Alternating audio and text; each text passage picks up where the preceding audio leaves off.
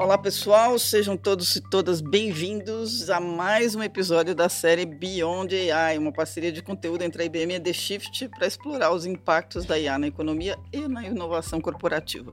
Esse é o nosso quinto episódio e o assunto é cibersegurança. E aí, quando a gente fala desse assunto, a gente está falando de um ambiente de tempestade perfeita. Porque, da mesma forma que as empresas se reinventam com a tecnologia e a migração para nuvens híbridas, os cybercriminosos utilizam as mesmas novas táticas, miram dados pessoais e credenciais e usam serviços remotos como plataformas de ataque. O maior desafio das empresas está associado principalmente à alta complexidade tecnológica, para a qual as ferramentas tradicionais ainda não estão preparadas, e há uma crise de talentos especializados. Segundo o IDC, 76% das empresas estão buscando serviços especializados e 57% das empresas no Brasil precisarão de ajuda externa para se defender.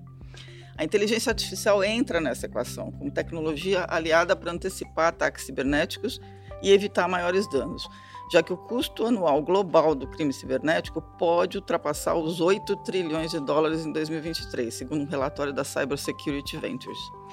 Para falar sobre riscos, ameaças e novos jeitos de evitar isso tudo, eu tenho hoje comigo aqui o Cláudio Endo, que é Cloud Security Associate Partner Latinoamérica da IBM, e o Leonardo Carmona, diretor de segurança da informação da Pismo.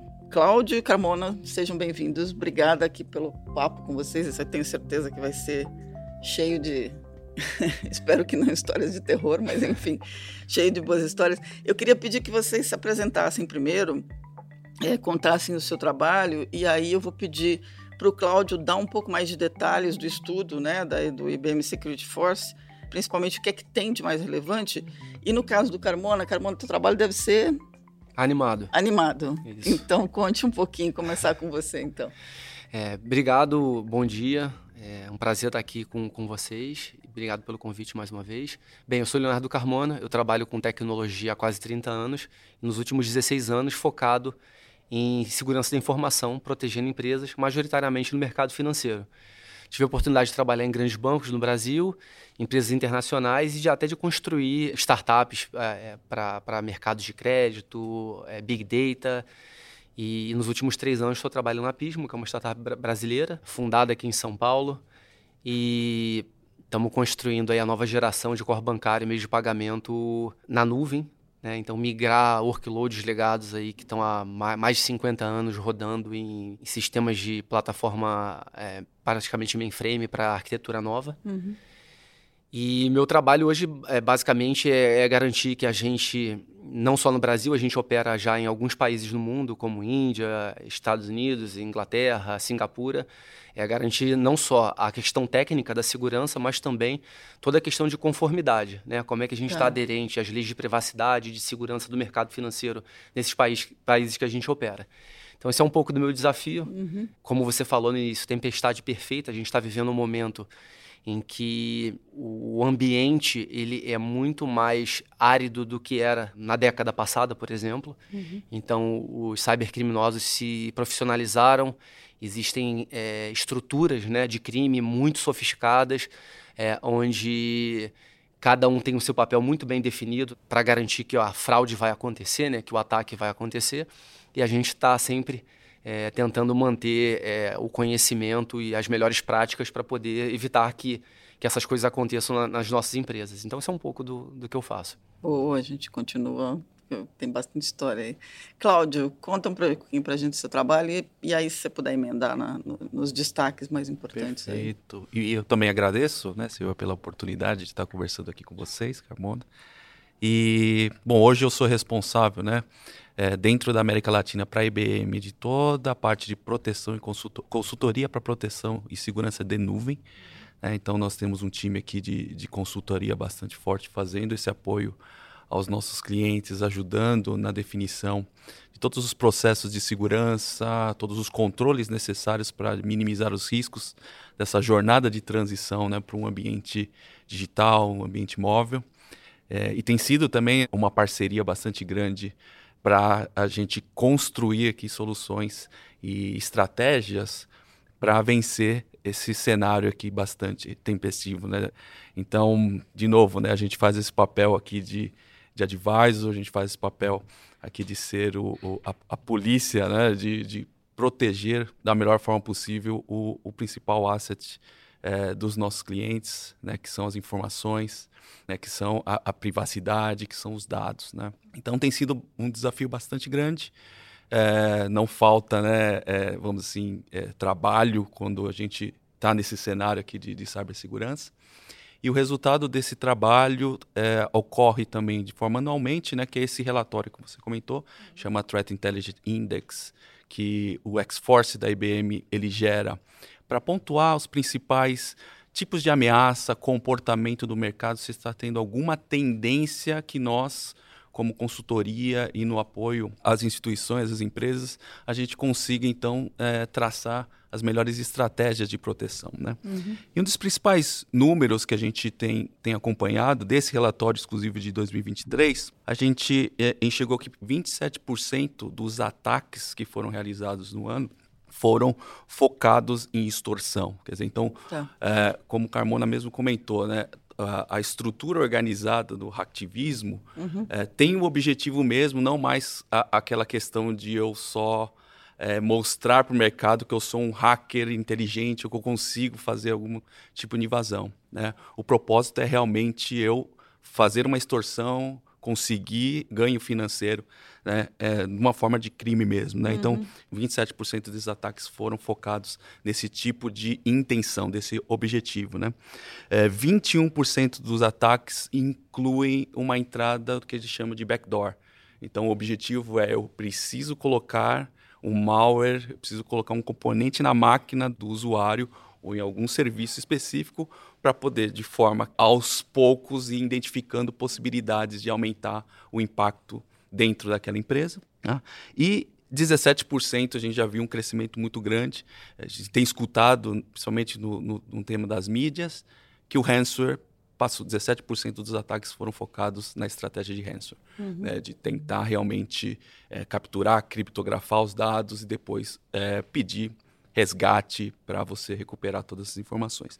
Né? Com essa visão, a gente já começa a traçar quais são as possíveis estratégias para evitar uhum. possíveis impactos é, dentro do cenário. E um fator, acho que bastante importante, até para complementar tudo isso, a principal via de acesso dos cybercriminosos é o ataque de phishing. 41% dos, das formas de ataque foi através de phishing, e isso envolve pessoas, praticamente pessoas. Né? Então, quando a gente fala do tripé pessoas, processos e a, e a tecnologia, uhum. né, o pilar pessoas continua sendo a principal via de ataque ou a principal via vulnerável, obviamente também com a parte tecnológica se preparando, mas o que os hackers realmente utilizam é a via pessoas para conseguir então é, garantir um tipo de, de, de ataque ou, ou, gerar impacto aos negócios, tá? É interessante, né? Porque as pessoas elas são a principal fraqueza, mas elas podem ser a principal barreira também, né? Desde que todo mundo entenda né? que, que, a coisa pode acontecer. É, eu mencionei a questão da tempestade perfeita e, e tem uma questão que vocês colocam no, no, estudo que é não é que a gente não tenha tecnologia, é que hoje o ambiente está muito diferente. Ele está fragmentado, as empresas têm que estar espalhadas em vários pontos, desde a questão do rem trabalho remoto até os diferentes pontos de contato né, com os consumidores. E aí você precisa mudar o jeito que você faz a cibersegurança. Né? Quer dizer, um outro modo de pensar, um outro modelo mental e de organização. O que, que é isso, assim, do ponto de vista, é, Carmona, da Pismo? Né? E, Cláudio, se você puder dar do ponto de vista mais abrangente, o que, que é que está mudando? Né? É, é, engraçado porque quando eu me juntei a Pismo, nós éramos 50 pessoas, sei lá, e, e ficava todo mundo num escritório pequenininho, uhum e um do lado do outro. E aí veio a pandemia. E foi exatamente no momento da empresa rampar tá. e, e, a gente tomar a decisão de ir para mercados que não eram só do o mercado brasileiro. Então a gente já teve que imaginar assim como a gente ia conseguir fazer né, todo esse processo de segurança numa empresa totalmente distribuída. Então, no Brasil, os colaboradores estão baseados em mais de 40 cidades. Olha é. só. Então, fora outros países agora. Então, é, é um desafio. Felizmente, nos últimos anos, a indústria de segurança ela, ela vem trazendo abordagens e tecnologias para suportar esse desafio. Né? Então, a própria arquitetura de Zero Trust, que é uma arquitetura que você parte do princípio que você não pode confiar em nada nem em ninguém. Uhum. E, e, você já, desde o início, é premissa para mim que o phishing vai chegar. É, né? Então, assim, o, o phishing é assim, vai acontecer. Eu tenho que estar uhum. pronto para que isso aconteça. Se passar, como eu detecto rápido, qual, qual, o meu processo de resposta a incidente. Então, tudo isso faz parte da equação que a gente vai, vai construindo. Você falou uma coisa muito legal, que eu acho que a indústria de segurança demorou muito tempo para perceber. Eu, eu ouvi muito, durante muitos anos, falar que o ser humano é o elo mais fraco. Não, sim, o ser humano usa os sistemas que a gente cria para eles usarem. Né? É. Se os nossos sistemas forem melhores, possivelmente os humanos vão trabalhar melhor. E se a gente educar bem essas pessoas, esses colaboradores, eles vão possivelmente se tornar mais uma camada de defesa. Perfeito. Né? Então, eu acho que, que ter essa visão é muito poderosa. Uhum. Né? Como é que a gente treina as pessoas, como é que a gente dá as ferramentas para as pessoas trabalharem com o um máximo de segurança, como é que elas se comunicam com essa estrutura de segurança das empresas. Eu, por exemplo, de vez em quando eu faço uns town halls de segurança, eu chamo todo mundo para tirar dúvida, assim, a queima-roupa. Uhum. Assim, é, você tem alguma dúvida? Você sabe por que a gente bloqueia esse tipo de site? Porque o meu interesse é que eles estejam o mais capacitados possível né, e que façam parte da minha estrutura de, de, de defesa. Claro. E, e, não só as pessoas estão distribuídas, né? Os sistemas agora saíram de um data center, um servidor, um rack, uhum. e os sistemas agora são efêmeros. Um servidor se tornou centenas de containers. Então, a, a lógica é a mesma para o workload computacional. Tá. Né? Com, como a gente usa automação, código, para poder garantir que, que essas centenas de milhares de microservidores que estão espalhados agora em vários data centers, em várias regiões pelo mundo, estão seguindo o mesmo baseline de segurança, é, se comportam da maneira esperada, são monitorados. Então tem um nível de abstração agora que a gente teve que aprender a trabalhar, que é bastante interessante se comparado com, com o cenário mais antigo, né? Bem legal. É isso, tem que aprender a trabalhar diferente, Cláudio. E, e, acho que o ponto que o Carmondo colocou bastante importante, né? A estratégia de segurança, né, a tecnologia em si, ela, ela tem a sua, a, o seu momento de maturidade, né? Uhum. Então, a gente que é bastante tempo aqui de mercado, normalmente o time de segurança vem da, da raiz de redes, né?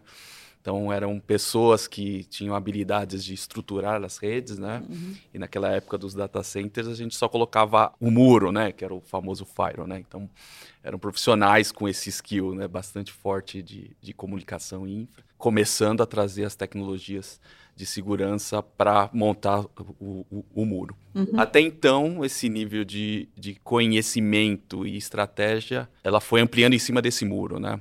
Então, quando eu tenho um ambiente fixo, eu sei que os meus dados que eu preciso proteger só está ali, eu vou aumentando o tamanho do muro, eu vou criando capacidades tecnológicas para gerar uma visibilidade, tentar entender quem está entrando dentro desse, desse, desse muro para minimizar os riscos.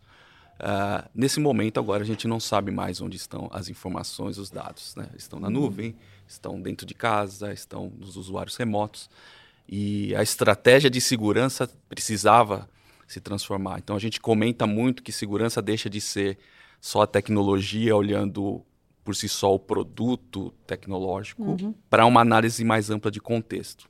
O contexto é saber aonde começa o acesso, que tipo de aplicação que ele precisa, por onde ele passa, quais são os controles que eu preciso validar para verificar o conceito do Zero Trust, se a pessoa tem direito ao acesso a qual aplicação e qual momento, uhum. né, para realmente a gente verificar constantemente se aquele usuário não foi roubado ou se teve algum tipo de comprometimento dessa conta. Então, por que, que se transforma em segurança? Porque nós aprendemos a construir segurança por silos também. É natural os times de tecnologia dos provedores. Então, tenho profissionais que conhecem muito bem gestão de acesso, uhum. outros conhecem proteção de dados, outros proteção de aplicações e outros proteção de rede. Perfeito. O contexto faz com que segurança também precise se integrar. Então, não posso mais ter, ah, eu estou aqui dentro da minha empresa, eu sou só o responsável em proteção de usuários. Não, tá. o teu trabalho de proteção de usuários vai impactar no ambiente de nuvem, vai impactar em como você protege os dados, porque eu tenho que definir políticas específicas de proteção de dados naquele usuário. Uhum. Então, a estratégia também de montagem de equipes, e esse é um grande desafio em pessoas, é que eu tenho que transformar o conhecimento e educação desses profissionais de segurança para que eles não fiquem só fixos em uma tecnologia. Tá. Que ele tenha que ter uma visão mais ampla. Né? Então, tecnologia vai avançando muito e o foco agora é como que eu gero para os gestores de segurança essa capacidade de enxergar o contexto como um todo. Porque uma falha no, nesse contexto pode inviabilizar ou pode gerar uma brecha importante. Uhum. Tá? Então, existe um desafio tecnológico de expansão e existe um desafio das empresas ou das estruturas de segurança em também começar a enxergar esse contexto. Né? Então, a educação é muito, muito importante, a preparação das equipes, preparação das pessoas, não só os experts de segurança, uhum. mas também os colaboradores, as pessoas que usam a tecnologia também. Né? Bem interessante o que você falou, né? Porque, na verdade, é uma teia, né? São são pontos e pontos e pontos, e cada ponto, um ponto pode ser a vulnerabilidade da teia inteira, né? Isso. Então você não tem mais o que você dizer que é menos ou mais vulnerável. Ou menos ou mais importante, é, ou né? menos Porque, ou mais importante. Para aquele que a gente deixa a importância, é a via de é. um possível é, incidente. Né? É, bem interessante.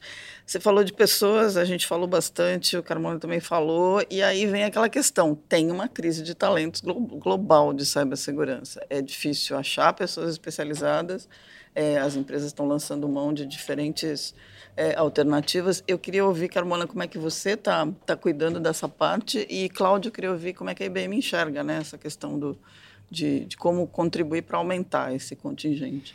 É um problema que já acontece há alguns anos uhum. e não tem, não tem um remédio, né? não tem assim, um, uma bala de prata para resolver. Uhum. O que, que eu tenho feito ao longo dos anos? Né? Assim, tenho muito foco em formação de pessoas.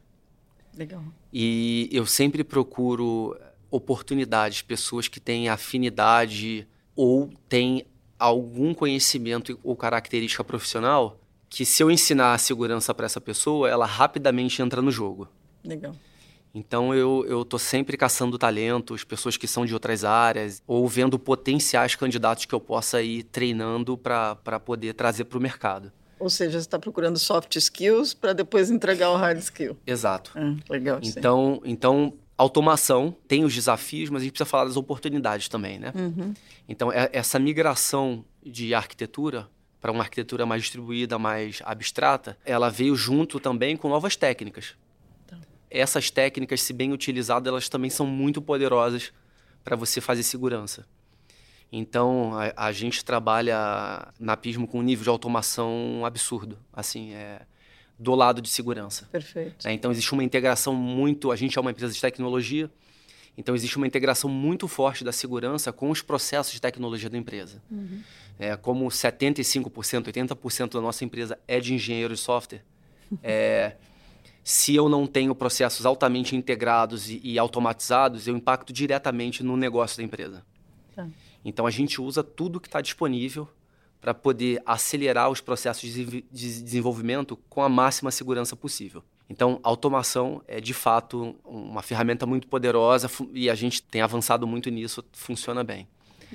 Por último, agora sim, mais recente, a gente está chegando na, na fase de maturidade né, de inteligência artificial. Uhum.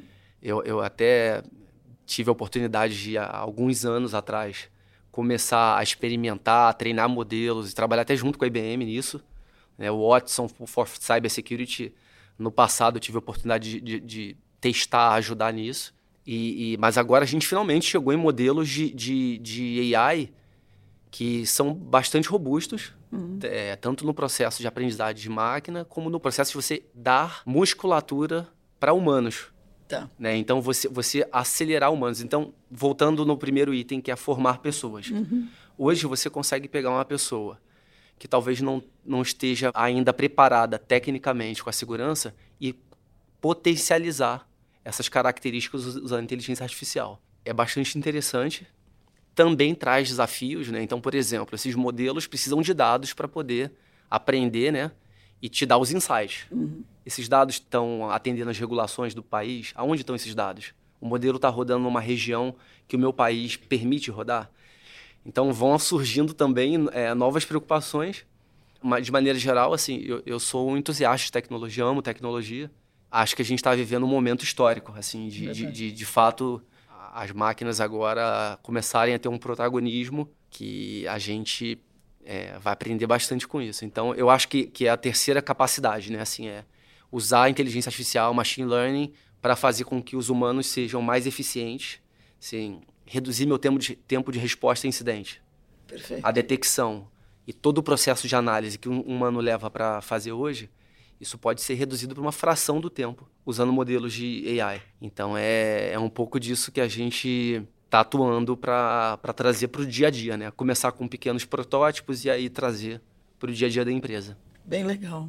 É isso, Cláudio. Uma tecnologia ajuda a amplificar, mas ainda tem que precisar de humanos também, né? Não, com certeza. Acho que de novo, né, a gente, a IBM tem feito um trabalho né, bastante forte nos últimos anos, não só em segurança, mas na formação de pessoas com parcerias, né, em uhum. grandes universidades, é, em programas mesmo, né, de desenvolvimento de, de profissionais a diversas áreas, áreas de inteligência, áreas de dados, áreas de, de desenvolvimento, de segurança também.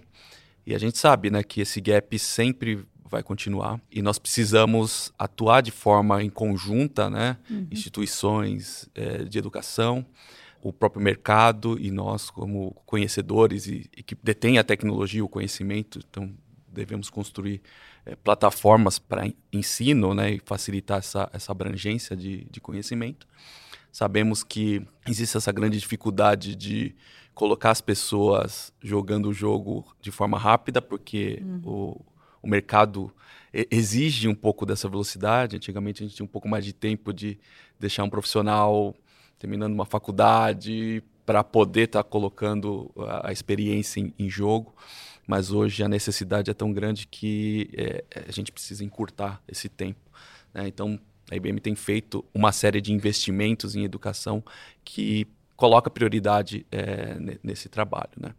Então, vai ser, acho que, um, um, um desenvolvimento contínuo. Né? Uhum. É, nós, com o IBM, a gente tem uma capacidade de, de agregar um conhecimento que não fica só isoladamente é, dentro de uma região, então não é só os profissionais do Brasil, nós hoje temos acesso a uma quantidade de consultores, experts, é, grandes engenheiros que criam conhecimento de forma global e transferem de forma muito rápida uhum. para as equipes de consultoria que estão espalhadas. A gente tem um time que a gente chama um time de inteligência que constrói todas essas informações, que é o nosso o time de, de, de X-Force, que da mesma forma influencia o mercado, trazendo essas informações relevantes, trazendo relatórios e, e, alertas contínuos de como tratar um incidente de dia zero que possa gerar um impacto muito grande, alertar de forma rápida a comunidade como um todo. Então, tem sido o investimento de, das empresas de tecnologia em trazer informação mais rápida para os uhum. clientes e para os profissionais para a gente conseguir é, diminuir um pouco esse gap. Né? E quando a gente comenta sobre toda essa estratégia de, de, de inovação, de inteligência artificial, como o Carmona comentou, né, a gente precisa que as tecnologias sejam um apoio ao humano, né? Uhum. Porque a quantidade de dados que hoje vem para serem tratados, tradicionalmente um SOC vai receber milhões ou até bilhões de dados ao mesmo tempo de diversas fontes e tratar priorização né, tratar e identificar o que, que, é realmente mais crítico naquele momento, humanamente se torna inviável. É muito longo o tempo de análise e com as, a inteligência acoplada, então, nas soluções tecnológicas, como a gente tem feito aqui dentro da IBM, agiliza o processo de identificação de possíveis falsos positivos, uhum. nos ajuda a explicar o problema do contexto, né? Ah. Para identificar que existe um, é, realmente uma possibilidade, uma vulnerabilidade que pode gerar impacto, eu preciso analisar várias frentes desse contexto.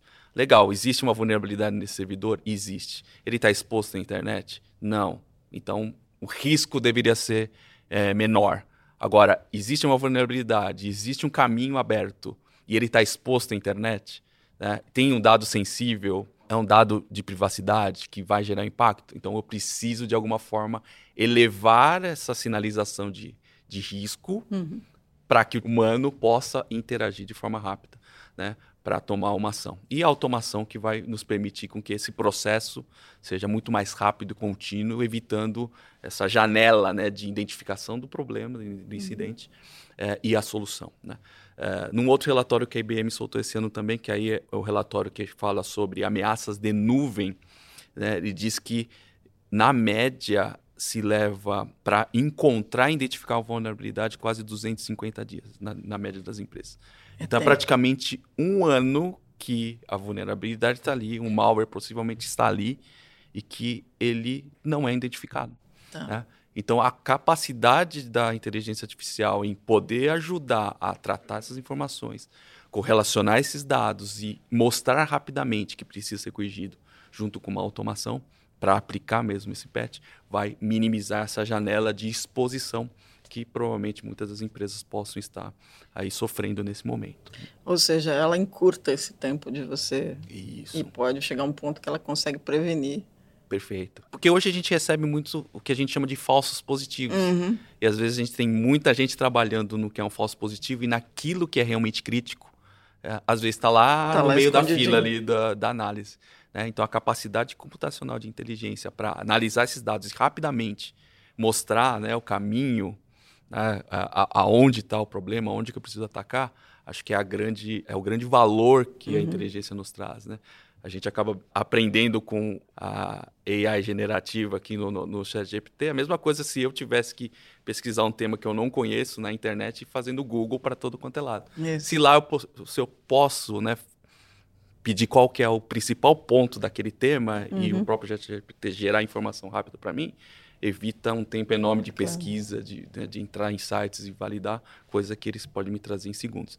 Né, então, o conceito é similar dentro do cenário de cyberameaças, como eu trato essa grande quantidade de informação e coloco o foco, né, me, trago a informação correta uhum. para atacar ou para priorizar aquela, aquele possível incidente, aquele possível Bem legal. A, a, a, IA ela também tem um papel de, por exemplo, entender que determinado comportamento não está previsto nem para aquela uhum. pessoa e está fora de hora, ou ela consegue descobrir, por exemplo, que a pessoa está acessando de um lugar que ela jamais estaria porque ela está num outro lugar, por exemplo.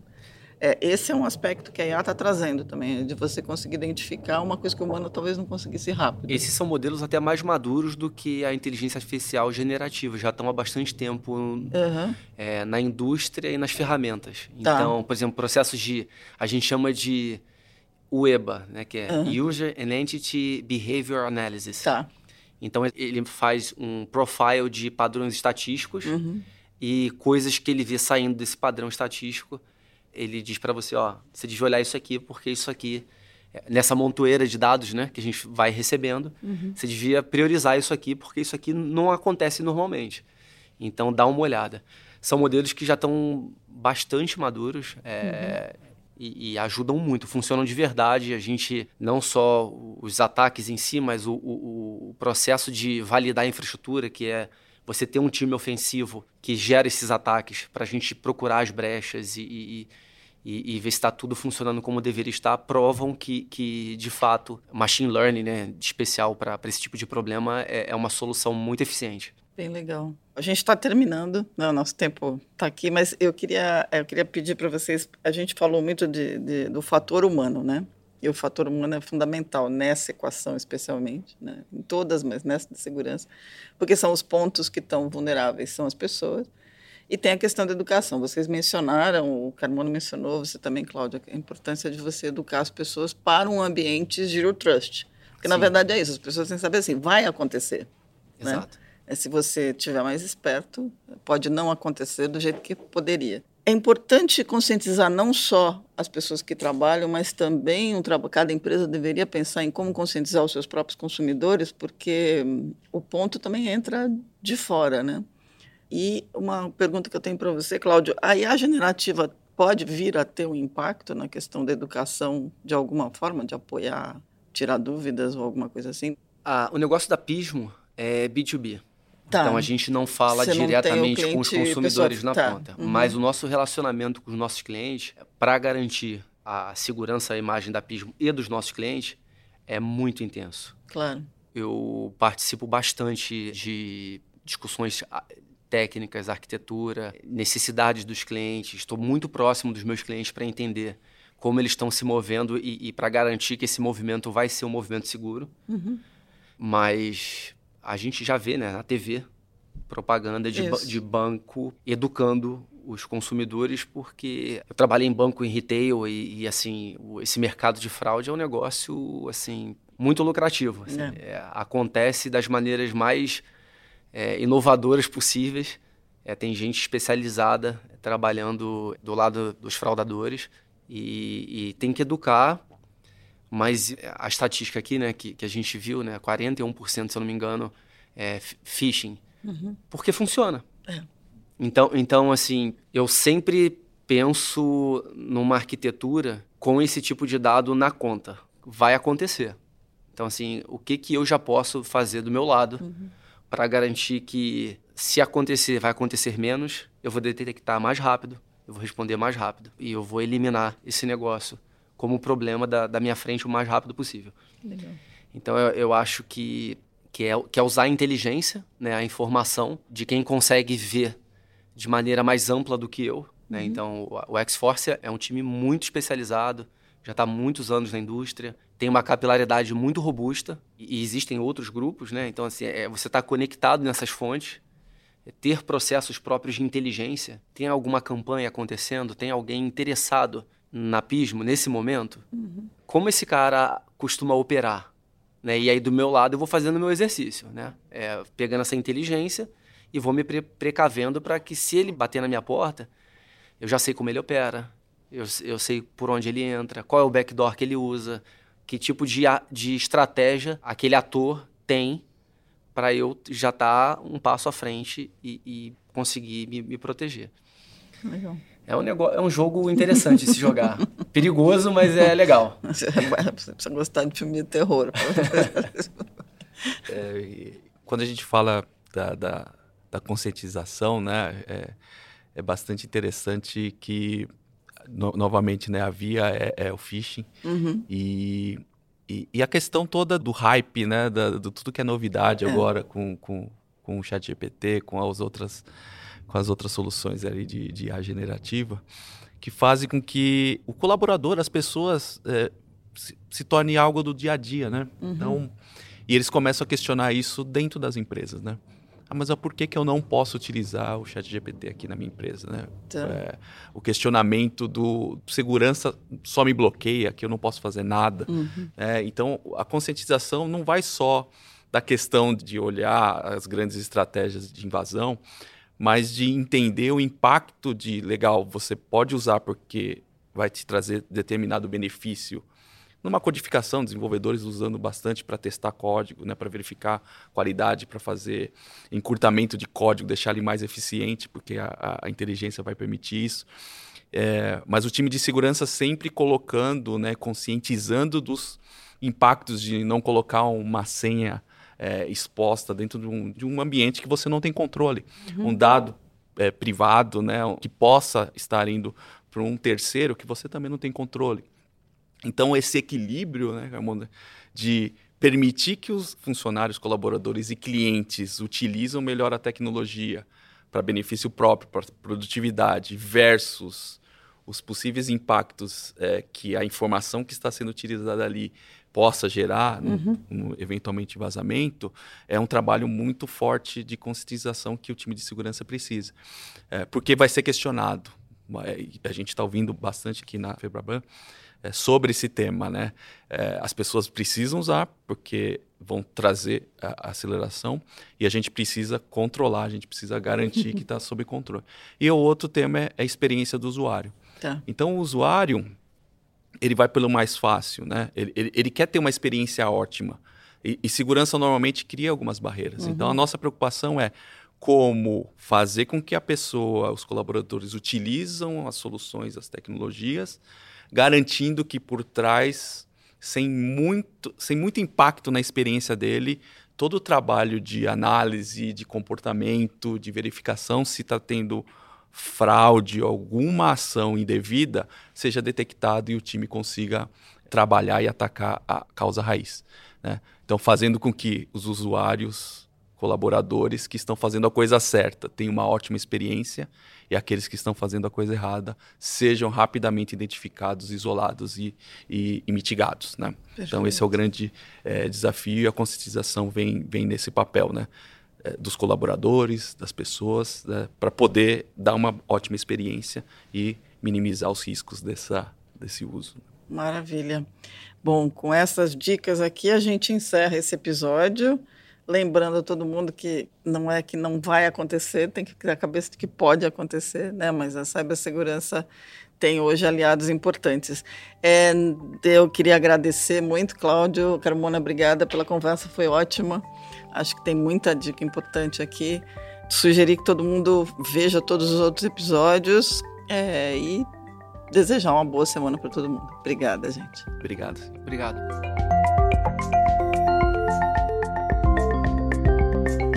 A minissérie Beyond AI é uma parceria de conteúdo entre a IBM e a The Shift, com roteiro e produção de Cristina Deluca e Silvia Bassi e edição e sonorização de Mariana Leão.